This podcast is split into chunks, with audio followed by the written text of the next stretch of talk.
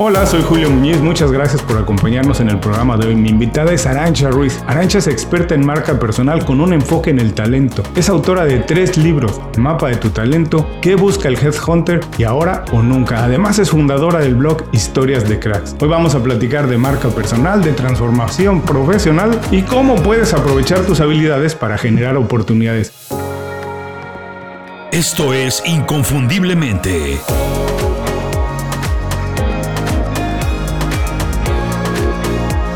Sé extraordinario en lo que haces.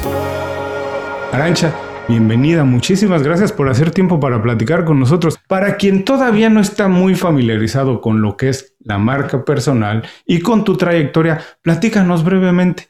¿A qué te dedicas? ¿Cómo has llegado hasta el punto que haces y qué es lo que estás haciendo hoy? Bueno, yo me dedico a la marca personal desde hace muchos años. Em, dentro de este campo, digamos que somos unos cuantos profesionales que nos dedicamos a ello. Algunos son más conocidos por su vertiente, digamos, académica o formadora o, de, escribir libros.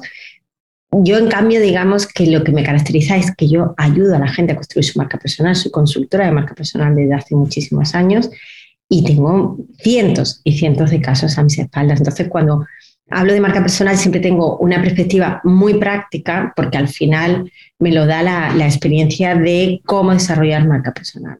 Yo siempre lo hago desde una óptica del talento, entonces que la marca personal ayuda al liderazgo de las personas, ayuda al autoliderazgo y sobre todo potencia las carreras profesionales, ¿no? la capacidad que tienen las personas para, para llevar su talento muy lejos y, y tener una trayectoria sólida. Y en ese sentido, ya como apunte de las millones de cosas que hago, ¿no? aparte de los libros, las clases y la consultoría, soy profesora en el Instituto de Empresa, en iBusiness School, eh, que es una escuela reconocidísima y, cuyos colores llevo con mucho orgullo. También soy madre de tres hijos, eh, tengo un marido eh, al que quiero mucho y con el que además somos muy buenos compañeros y, me considero, intento ser muy buena amiga de mis amigos, todo esto. Oye, qué lindo, ya nos contaste mucho de tu vida, pero además se ve que tienes una vida que debería de envidiar cualquier persona, pero ahora vamos a platicar de eso precisamente porque tú te encargas de ayudar a las personas a potenciar tu talento. Pero bueno, lo de la marca personal se habla mucho, ahora como tú dices, hay algunos expertos, muchos, eh, afortunadamente, pero creo que todavía para la mayoría de personas creo que está como en un lugar gris. No se acaba de definir bien. Alguienes piensan que es la personalidad, el conjunto de habilidades que tienen, qué es la trayectoria. De manera sencilla, ¿cómo lo defines tú cuando llegas a una fiesta y ¿a qué te dedicas, Arancha? A la marca personal. Bueno, ¿qué es la marca personal? Pues fíjate, yo creo que se entiende muy bien la marca personal en contraposición a un concepto que todos conocemos, que es el de reputación.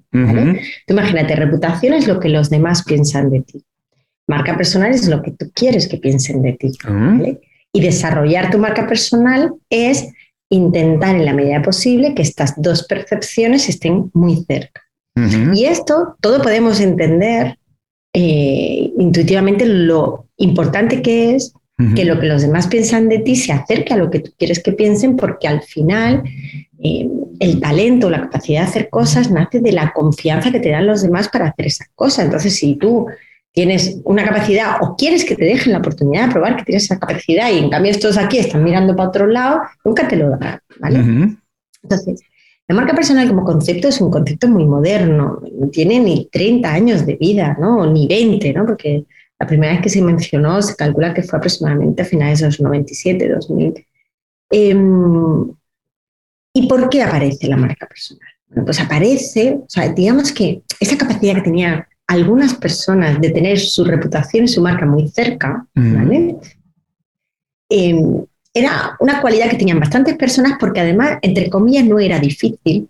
¿Tú qué haces? Pues yo pues, soy pintora, pues entiendo perfectamente lo que haces y eres pintor hoy, mañana, pasado y dentro de 20 años sigues siendo pintor. ¿Y tú a qué te dedicas? Bueno, pues yo soy eh, pues médico, ¿no? Ah, pues mira, pues claro, tú eres médico hoy, mañana y dentro de 30 años seguirás siendo médico. ¿Y tú qué quieres hoy? Bueno, Julio hoy tiene un portal de contenidos hablando sobre muchas cosas, muchos intereses, los libros, el cómo tal, no sé qué. ¿Y qué fuiste ayer?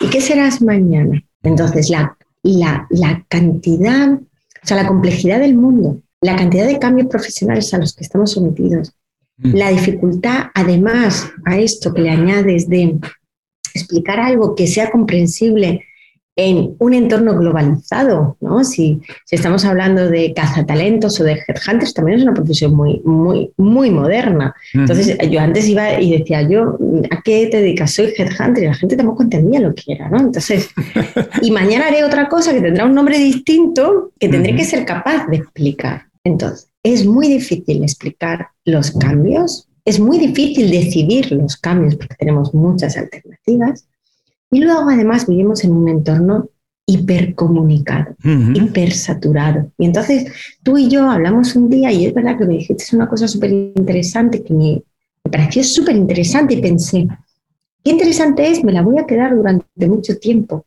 Pero después de hablar contigo, hablé con 100 personas, leí 200 tweets, me estudié 7 blogs, me leí un libro y, y después ya se me ha olvidado. Y aunque no quería que se me olvidara, ¿vale? Entonces, las audiencias, ¿vale? las que generan nuestra reputación, están sobre comunicadas por millones de impactos. Y cuando tú estás intentando decir, hola, que estoy aquí, dame esta oportunidad, o, sígueme, que, ¿no? porque el líder a sus equipos dice, pues sígueme, que te voy a, mm, que tenemos que conseguir estos objetivos, o no sé qué, no sé cuánto, estas audiencias están recibiendo millones de impactos. Entonces, la marca personal ayuda a la carrera profesional. La marca personal ayuda al liderazgo porque lo que ayuda es a definir qué es mi propuesta de valor, qué es esa promesa de talento, a encontrar un mensaje para esas audiencias que son las que nos interesan y de alguna manera ayudarnos con una serie de estrategias de comunicación para que ese mensaje llegue y no se pierda entre tanta confusión. Ahora, esto que decías de que vivimos en un mundo con tanta comunicación, como dices, para que no se pierda lo que nosotros decimos, hay que reforzarlo muchas veces, que las personas se recuerden de ello, pero consideras que también que vivimos hoy, prácticamente todo el mundo tiene una parte de su vida como pública.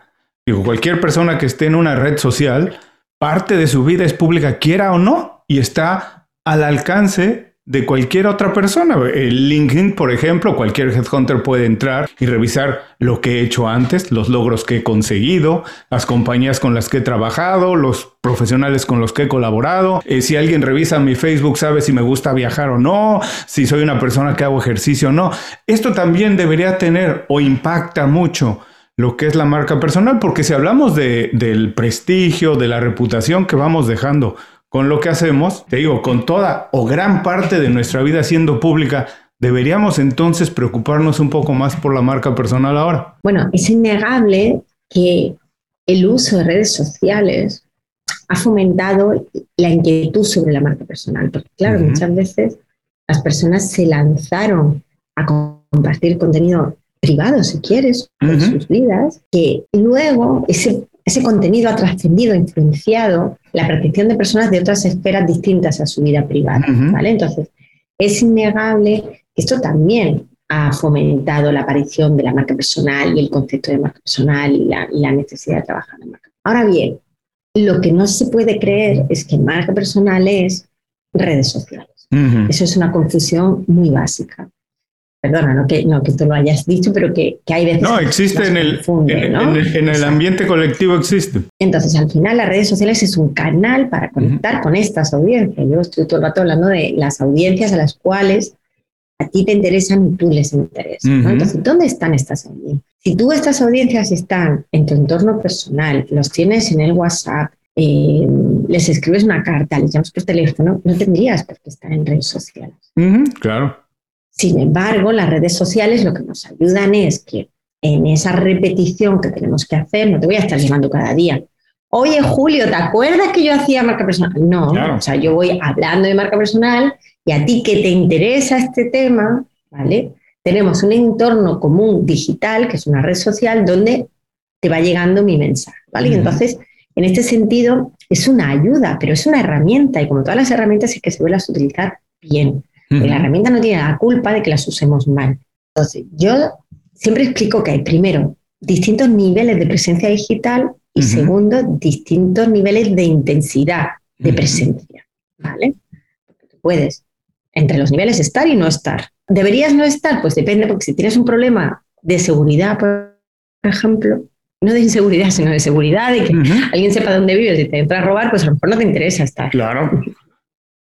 eh, a lo mejor si tienes un tema de, de hipertimidez o, o ser muy celoso de tu vida, y tú trabajas tus redes personales y profesionales, como digo, al sistema de toda la vida, y lo haces bien, pues, ¿no? O sea, porque a lo mejor hay personas que están comunicando en redes sociales, imagínate, ¿no? Con este ejemplo que he puesto antes, ¿no? Los que me están escuchando, o sea, los que yo quiero que me escuchen mi mensaje. Y a lo mejor los que yo quiero que me escuchen están aquí y en redes sociales yo estoy aquí contando todo este y a esta gente no le importa nada lo que yo estoy contando, nada. Y yo estoy todo el día como, uh, estoy todo el día comunicando, pero no estás llegando a tus audiencias. Entonces es un error, es una pérdida de tiempo también. Entonces, y luego una vez que dices, vale, pero sí, con, con, mi LinkedIn o con mi Facebook, con mi Instagram, voy a llegar a estas. Y ahora, ¿cuál es el nivel de intensidad que es procedente o que me asegura llegar? Claro, si me paso de nivel de intensidad, me convierto en un spammer, ¿no? Lo que estoy haciendo es spam. Si me quedo corto de nivel de intensidad, a lo mejor no me han visto porque hay tanta información que no me ven. Entonces, como todo, ¿vale? Eh, hay que adecuarlo al tipo de, audiencias que hay, al tipo de exposición a las que están expuestas estas audiencias, al tipo de medios que tú tienes para llegar a estas audiencias. O sea, hacer marca personal no es como, bueno, pues ahora ponte el LinkedIn y ahora ponte... Claro, no. hay, hay, digamos, una estrategia detrás que hay que pensar bien. Sí, hay algunas reglas que, como, como antes del sentido común, hay algunas reglas en la comunicación no verbal o algo que también se traducen o se equiparan en las redes sociales. Pero lo que me gusta mucho es que dices que, para que quede muy claro, hacer redes sociales no significa que estamos haciendo marca personal explícitamente, sino son nada más una herramienta para poder hacerla bien. Ahora, con todo esto que nos has dicho de los beneficios y eso que tiene eh, el tener una marca personal sólida, ¿se puede construir una marca personal sólida sin ser necesariamente un experto en una industria, en un negocio? Porque hablaste al principio de yo voy a ser pintor toda la vida, voy a ser médico toda la vida, pero ¿cómo se puede construir una marca personal sólida si alguien no se considera que soy un verdadero experto en un terreno o se tiene que ser un experto? Me encanta porque en una misma frase has puesto distintos supuestos de hecho que, que, todos son, mm, a todos se les puede sacar punta, ¿no? Bueno, la primera tesis por la que partimos es que hay algunas personas que son muy valiosas en su contexto porque son generalistas, esos hombres y mujeres orquestas que en el fondo todos necesitamos en nuestra vida, ¿vale? Y luego porque a veces lo que se necesitan son especialistas, aquellas personas que saben hacer una cosa. ¿Vale? Entonces, es verdad que el mercado, dependiendo de lo que se esté buscando, el mercado digo las empresas, las organizaciones, los proyectos, las personas, pues a veces necesitamos un especialista, a veces necesitamos un generalista. Ojo, un generalista es un especialista dentro de un campo, porque tú dices, oye, este es el, el hombre orquesta, ya, pero el hombre orquesta lo puedo mandar o la mujer orquesta mañana a la NASA a que me ayuda no sé qué y lo mismo lo pongo detrás de una barra a ayudarme a hacer con los pinchos o lo mismo lo llevo a hacer una maratón. Es un, no, hombre, es un hombre mejor orquesta siempre que tenga que ver con relación con personas o siempre que tenga que ver con las matemáticas o siempre que, no, es un hombre orquesta o mujer orquesta en un ámbito. En un, en un palo. En un palo. En uno, dos, tres. Yo siempre hablo, a mí me gusta hablar de los bosques, ¿vale?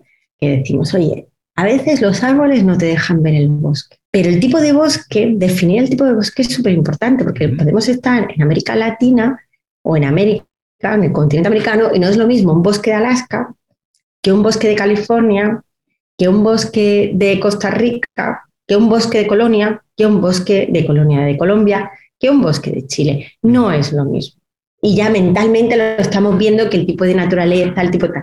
Entonces, dentro de cada uno de esos bosques tendremos un tipo de árbol, un tipo de vegetación, un tipo de arbusto, etcétera, ¿no? Pues entonces la marca personal lo que ayuda a generar ese tipo, primero, ese tipo de árbol y luego a describir en cada momento ese tipo de bosque. Entonces, primero tenemos que definir qué tipo de bosque soy, ¿vale?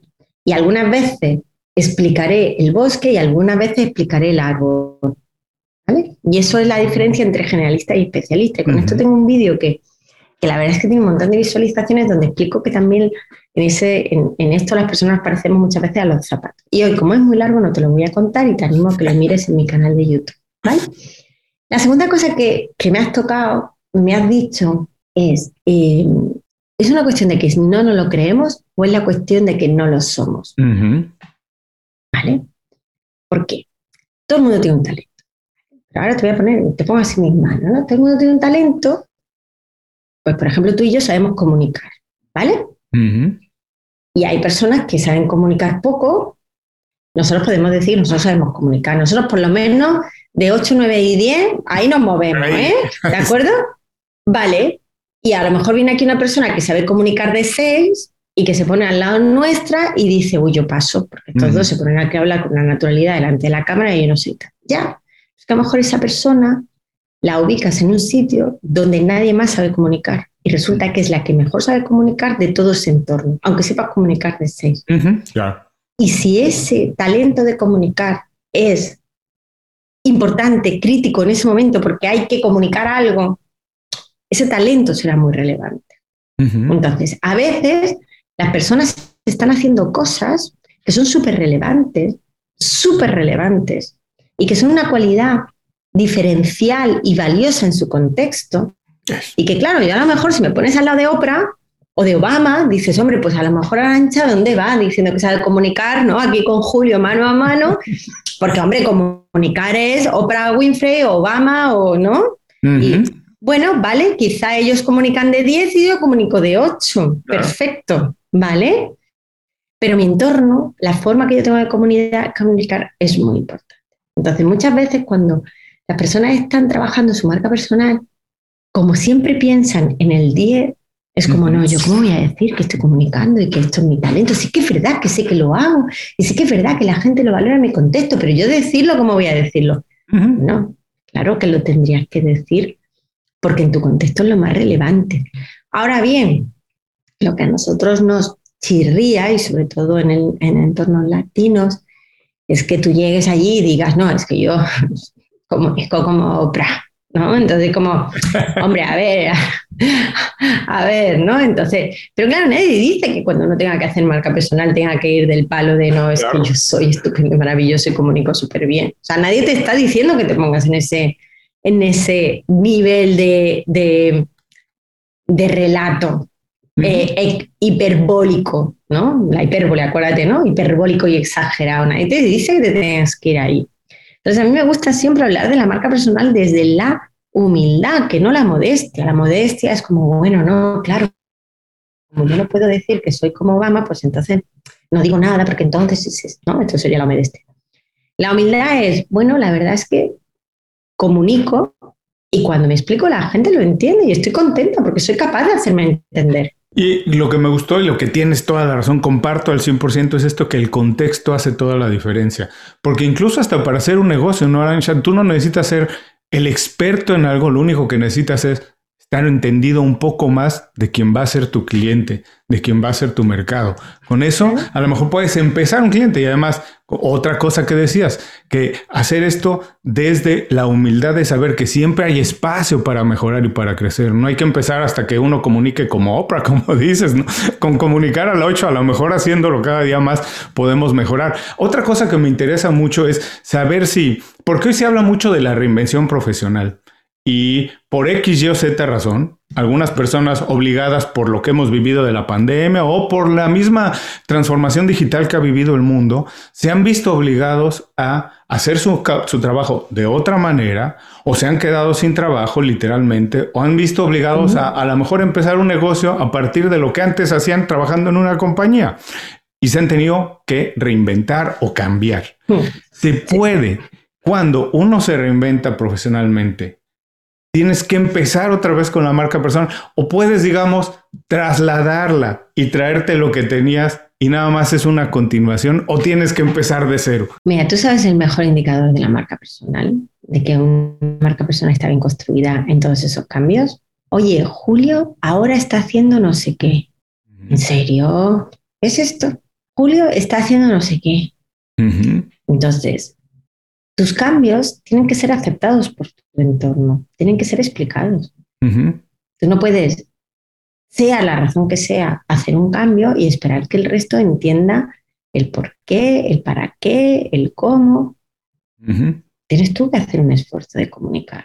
Entonces la respuesta es, siempre tienes que comunicar, siempre.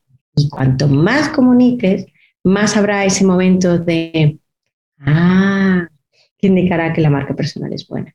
Me, encantó. Es, no, nada más es posible siempre y cuando comuniques adecuadamente. ¿Por qué lo estás haciendo?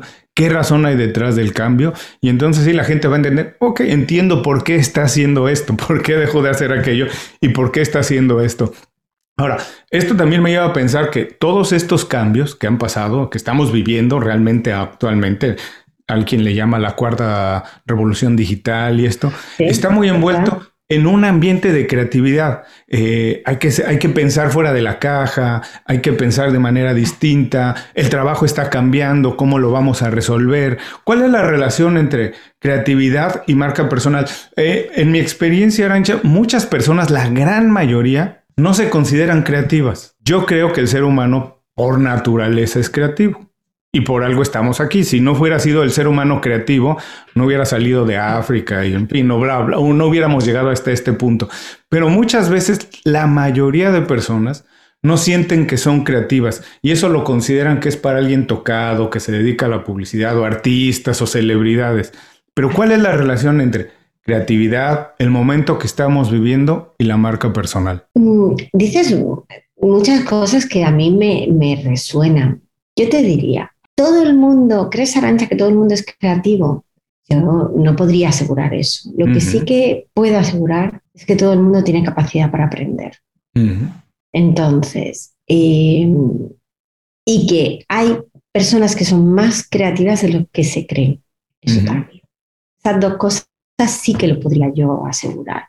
Entonces, lo que ocurre es que esta pandemia o esta cuarta revolución digital nos sitúa en una posición de que todos tenemos que aprender algo y todos tenemos que estar dispuestos a hacer un esfuerzo por aprender. Y el problema es que hay personas que no se ven capaces, no porque no tengan la capacidad, sino porque no tienen la motivación o la, o la autoconfianza para creerse capaces, ¿no? Porque el ser humano aprende. El ser humano aprende, aprende y aprende.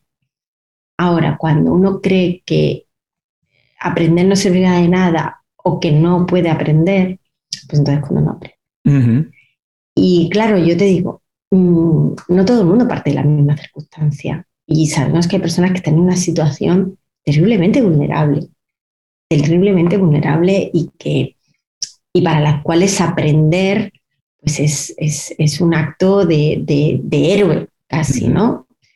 Pero también mm, yo creo que jamás en todos los años de la historia de la humanidad el conocimiento ha sido tan accesible. Es decir, casi todos tenemos acceso a un smartphone de una u otra manera, casi todas las personas.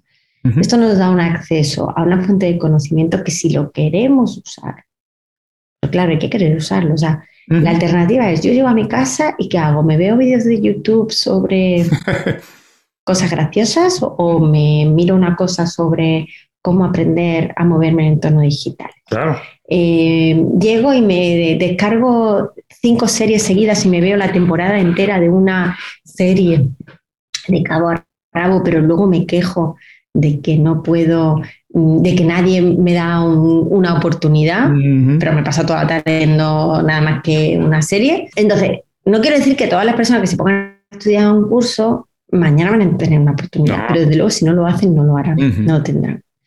Entonces, sí que estamos llamados todos a hacer un esfuerzo, ¿vale? Y entiendo que las condiciones no son, no son sencillas. Entonces, yo más que creatividad, que creo que más, y mucha gente tiene más de la que se cree, lo que creo es que eh, debemos apalancarnos sobre la capacidad de aprender. Me encantó. Uy, esa capacidad que además, como bien dices, todo el mundo la tiene, pero sabes que no te quiero dejar escapar así de fácil. Me encantó esto que hablaste, que dijiste. Hoy en día prácticamente todas las personas que viven en el mundo desarrollado, porque vamos a, hacer claros que el mundo, la cancha no está pareja para todos en el mundo, pero vamos, quien nos está escuchando y quien vive en el mundo desarrollado tiene acceso a un teléfono celular y internet, tiene el acceso. Ahora, necesita querer ver un video para aprender una habilidad nueva o sentarse a ver 13 temporadas de Game of Thrones, Juego de Tronos, ¿cierto? Ya es una decisión personal. Pero hablaste de la motivación para hacerlo. Esa es mi pregunta. Una persona, ¿dónde encuentra la motivación? ¿Se puede uno solo motivar a partir de ver algo o tiene algo que motivarlo? Porque hasta incluso en términos de física, un cuerpo solo es muy difícil que se mueva tiene que llegar una fuerza externa a moverlo. Pero puede alguien dónde encuentra la motivación. Y también Aranza, ahora que uno abre el teléfono celular, cualquier cosa, ves las redes sociales, y esa motivación que se encuentra ahí no necesariamente es, desde mi punto de vista, la más positiva. Parécete a tal persona, tienes que tener estos productos, tienes que hacer esto y eso. Esa es la motivación que existe. ¿Dónde se encuentra la motivación correcta? Pues mira, para mí está en dos tipos de, una motivación extrínseca y, una motivación intrínseca. La extrínseca la relaciono con la trascendencia, mm. que es las personas realmente lo maravilloso del talento no es que se quede dentro de la persona, es que vaya más allá de la persona. Y eso es el verbo trascender, es ir más allá de uno mismo. Entonces, a mí me encanta eh, los 17 retos de desarrollo sostenible, que no sé si los de la ONU, ¿de acuerdo? Nos ha dado la oportunidad de centrarnos en 17 retos de cosas que hay que ayudar al mundo, ¿vale? Entonces, la pregunta es, ¿a qué quieres ayudar tú? Si tú tienes claro que cuando te levantas por la mañana y estás haciendo, estás preparando esta entrevista, le has dedicado rato esta entrevista, localiza notas, pregunta las preguntas. O sea, ¿qué te ha movido a hacer esto? Pues tú sabes lo que yo creo que te ha movido. Esa vocación que tú tienes por enseñar a los demás, por dar herramientas, ¿vale? Entonces, dentro de los 17 ODS, pues yo te vería probablemente en el 4 o en el 5, ¿no? Que tiene, no recuerdo ahora, creo que es el 5 el de la educación, el 4 o el 5. Y claro, eso hace y cuando tú estás ahí, tumbado en el sofá y diciendo, me tengo que levantar, tengo que hacer esto, cuando consiga esto, les voy a ayudar a tanta gente a aprender. Si tú no tienes ese para qué, te cuesta moverte. ¿vale? Entonces necesitas un para qué externo. Y el, el escritor del Principito decía: si tú quieres eh, tener buenos marineros, lo primero que les tienes que inspirar es el amor al mar. Pues luego es la motivación intrínseca. Y eso yo lo relaciono con la realización. Es decir, vale, pero aparte de ayudar a los demás, también tú tienes que sentirte que tienes una recompensa a proporcionar a tu esfuerzo.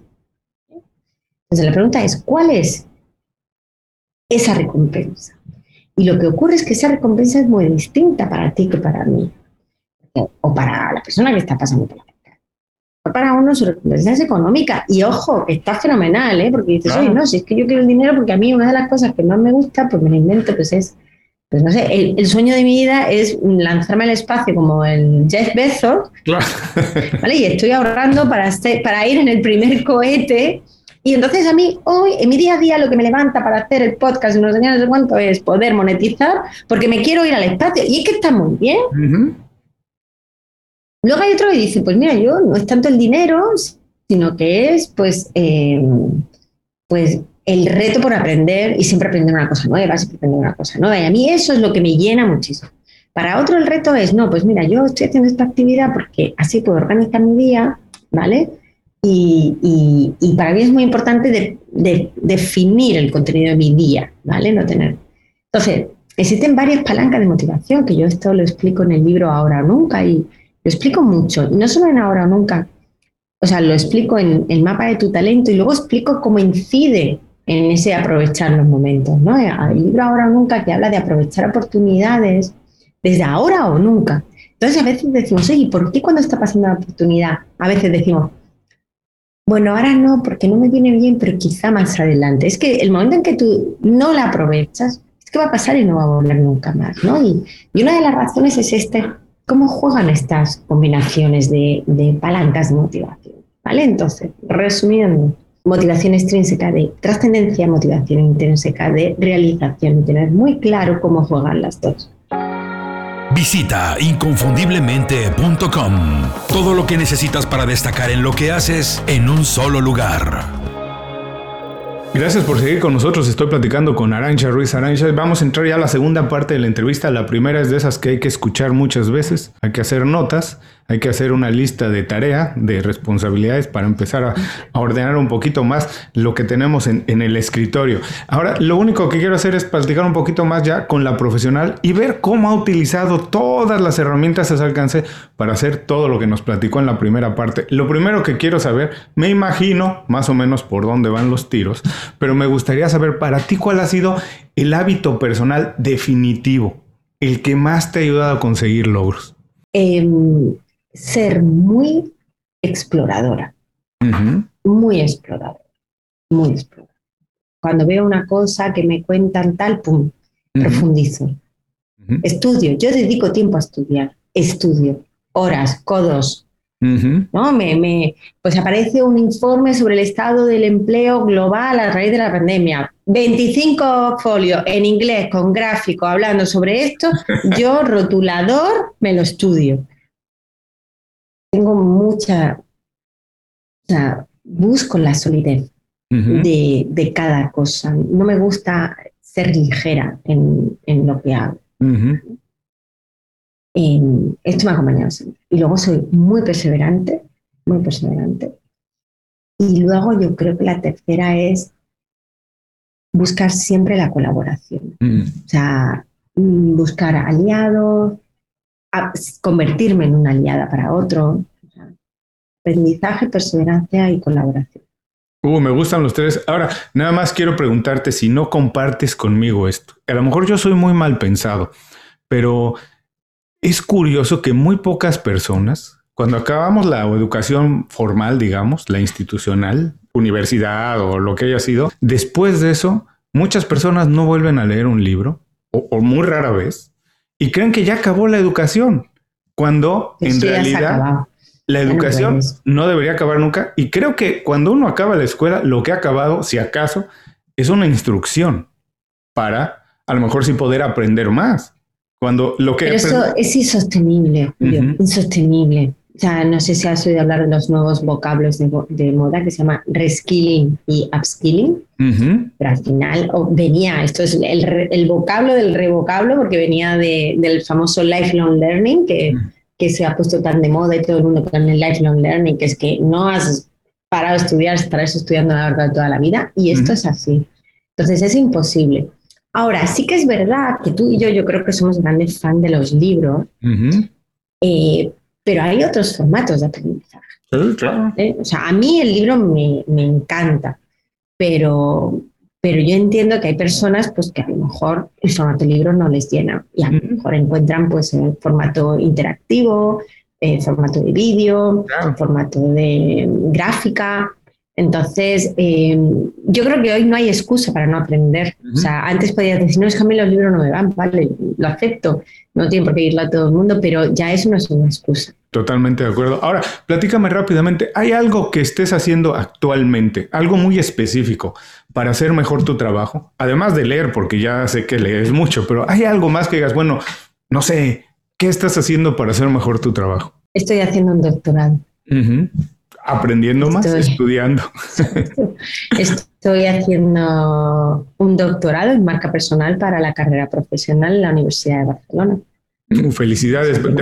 ya voy a hacer como ya el ciclo total. ojalá y podamos hablar más adelante y nos platiques más de, a detalle de ese doctorado. Ahora, a esto que hablamos de aprender, cuando uno es joven, es muy difícil decidir lo que es bueno o malo para nosotros. En realidad pasan enfrente muchas oportunidades y uno ni siquiera se da cuenta de ellas. Pero en tu experiencia, ¿hay algo que a lo mejor en tu casa de niña pasaba, que tus padres te decían, o alguna asignatura, alguna materia en la universidad, en la escuela que no aprendiste bien, pero en retrospectiva dices, wow, eso qué importante es? Si pudiera regresar el tiempo, wow, compartimos. A mí me hubiera encantado haber aprendido bien las matemáticas, pero también en mi afán de ser mal pensado, creo que hay una idea para que no las aprendamos bien creo que no nos las enseñan como debería de ser, porque son el orden del mundo, pero nos las hacen tan aburridas. Yo estoy súper frustrada con el tema matemático, porque además yo estoy convencida que tengo una cosa que se llama discalculia, que es como la mm. dislexia de los números. Soy incapaz de retener una cifra. Yo todo lo que me dicen lo escribo siempre en los números, porque se me olvidan inmediatamente y además no tengo orden de magnitud. Para tú llegas a un sitio y me dices, no, te, pregunto, bueno, ¿qué dimensión? Bueno, nunca preguntaría qué dimensión tiene, porque yo ya sé que me diga lo que me diga, no, me voy a enterar. Y lo mismo me podrías decir, pues tiene 10 metros cuadrados, que 100 metros cuadrados, que 1000 metros cuadrados, y yo no entendería la diferencia. O sea, te das cuenta de porque tengo un cero, pero ¿cuánto mide esto? Cero. O sea, soy muy, tengo muy mala eh, capacidad espacial, si quieres, lógico, matemática, eh, desde ese ámbito. Pero, pero bueno, los números son fundamentales en la vida y ahora que estoy haciendo el doctorado y estoy haciendo mucho cuantitativo y estadística y tal, y bueno, al final te pones y lo haces, pero me hubiera gustado tener una base mejor. Bueno, para las personas que nos están escuchando, de verdad, si tienen oportunidad, si están ahora en ese momento, no desaprovechen la oportunidad de aprender bien los números. Otra cosa que quiero saber es, ¿hay algo en tu carrera un momento, una acción, algo que me digas, mira, cuando yo hice esto, mi carrera despuntó o alcancé más logros. Ya sabes que siempre está uno como subiendo y alcanzas un punto y de ahí las cosas despegan, pero hay algo que tú me digas, no, lo que hice, estudié esto, aprendí esto, hay algo que me puedas decir, esto de verdad que impulsó mi carrera profesional de manera drástica. Sí, eh, yo trabajaba como headhunter en una empresa y, llegó la crisis del 2008. Y yo ya veía que los profesionales, o sea, yo ya estaba en LinkedIn, etcétera, y yo ya veía que los profesionales no sabían expresar ni lo que querían, ni lo que hacían, ni nada. Y que, y que los intermediarios en el ámbito de empleo iban a desaparecer por la aparición de las redes sociales. Entonces, eh, yo me fui a hablar con mis socios de aquel entonces y les dije, oye, yo creo que, que va a venir la marca personal una anécdota porque yo buscaba, no sabía lo que estaba buscando, yo estaba en LinkedIn, o sea, LinkedIn no, perdona, en, Google y, yo buscaba personal branding, branding personal, marketing personal, porque no sabía muy bien lo que estaba buscando, pero yo entendía que era marketing y persona. Y cuando ponía marca personal, me salía el periódico El Marca, que es un periódico aquí en España de deportivo, porque no había nada, o sea, nada de marca personal. O sea, ya tenías que ponerlo entre comillas y tenías que hacer como una búsqueda un poco más avanzada para, encontré, entonces encontré dos autores que, a los cuales quiero mucho porque ahora nos conocemos mucho y nos admiramos y, y además admiro muchísimo que son Andrés Pérez Ortega y Neos Arques. Mm. Y, y, yo dije, oye, aquí hay dos, pues yo quiero ser la tercera, o sea, es que esto, fue así, ¿no? Y entonces, eh, con, esa, con esa visión, fue una visión, me fui a mis socios y les dije, oye, yo creo que deberíamos pensar a lo mejor algo que tenga que ver con la marca personal. Y me fui al Instituto de Empresa, a Business School, y les dije lo mismo. Y el Instituto de Empresa, que es una escuela eh, tremendamente innovadora y emprendedora, me dijo, perfecto, eh, nos encantaría que hicieras una asignatura sobre ello y que seas profesor aquí. Y en cambio mis socios de la empresa de Headhunting me miraron y me dijeron, ¿esto qué estás diciendo? O sea, aquí viene una crisis económica, pero nosotros ya hemos superado todas esas crisis y tal y, no, no lo vemos.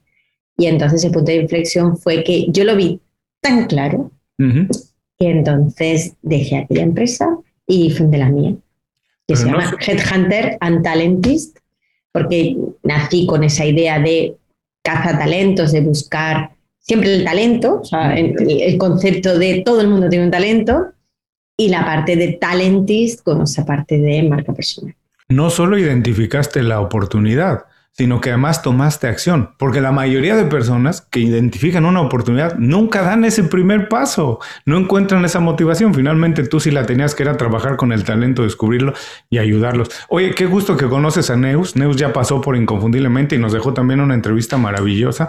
Para quien nos está escuchando, hagan un Google search aquí en la página.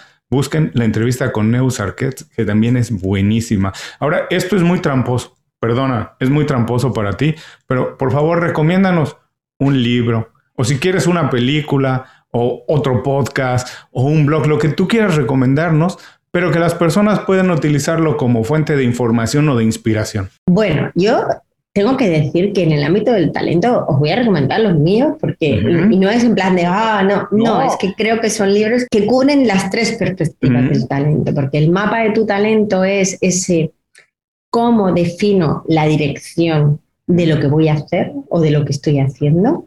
El que busca un headhunter es cómo genero una relación dinámica con el mercado profesional, pero en, en sentido muy amplio y ahora o nunca, que es cómo no dejo pasar ni una sola de mis oportunidades, ¿no? Y, y en todos la marca personal está, digamos, de fondo, no son libros de marca personal, cómo hacer una marca personal, pero son libros de cómo gestionar el talento con mucha marca personal, pero, mm. pero cómo gestionar el talento.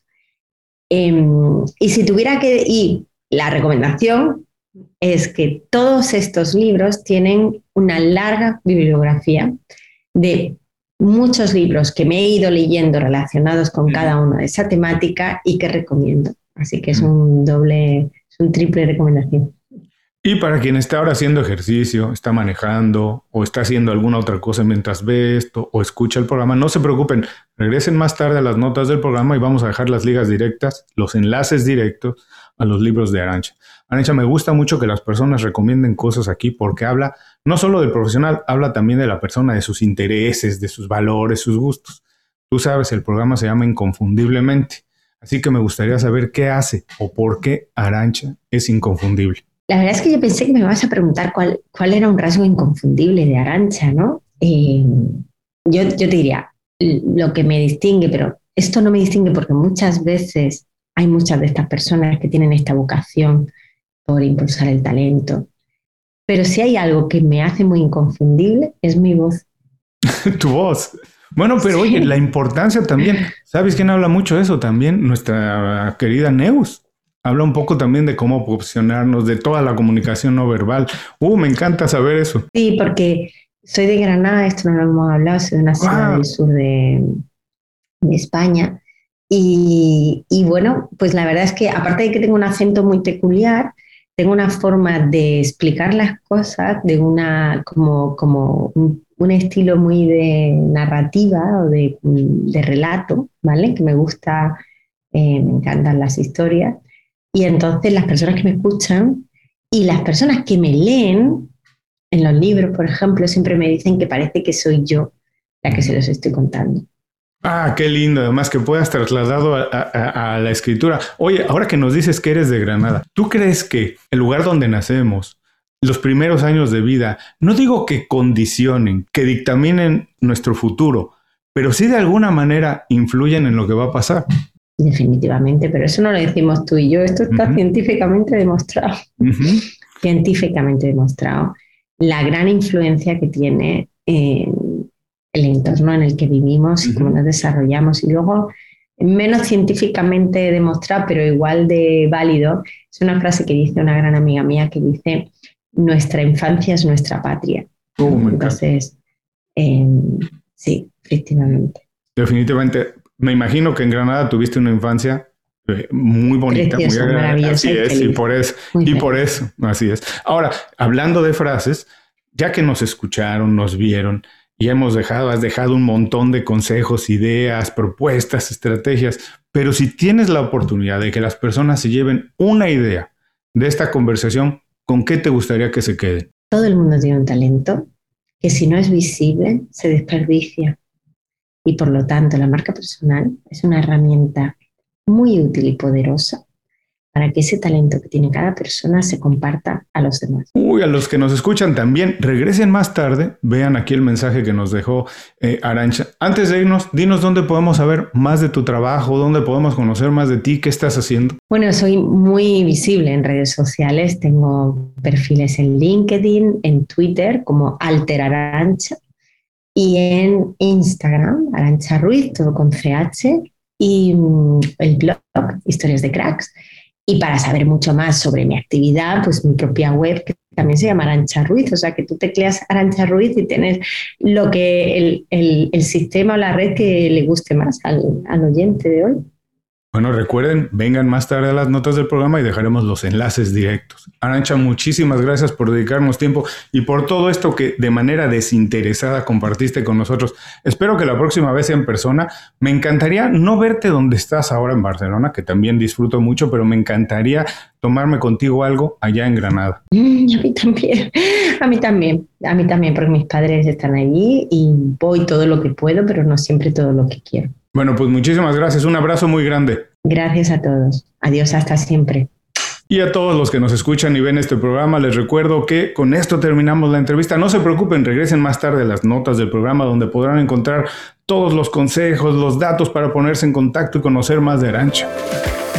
Muchas gracias por escuchar el programa. Si algo te pareció interesante, visita inconfundiblemente.com. Tenemos un blog, un canal de YouTube y un boletín donde recomendamos libros, documentales y herramientas para ayudarte a destacar en lo que haces. Se llama Las 5 Razones y llega todos los viernes. Por último, si quieres mejorar tu marca personal de manera fácil e inmediata, recomiéndanos con tus amigos y comparte este programa, porque cuando compartes contenido con valor, dejas una buena impresión.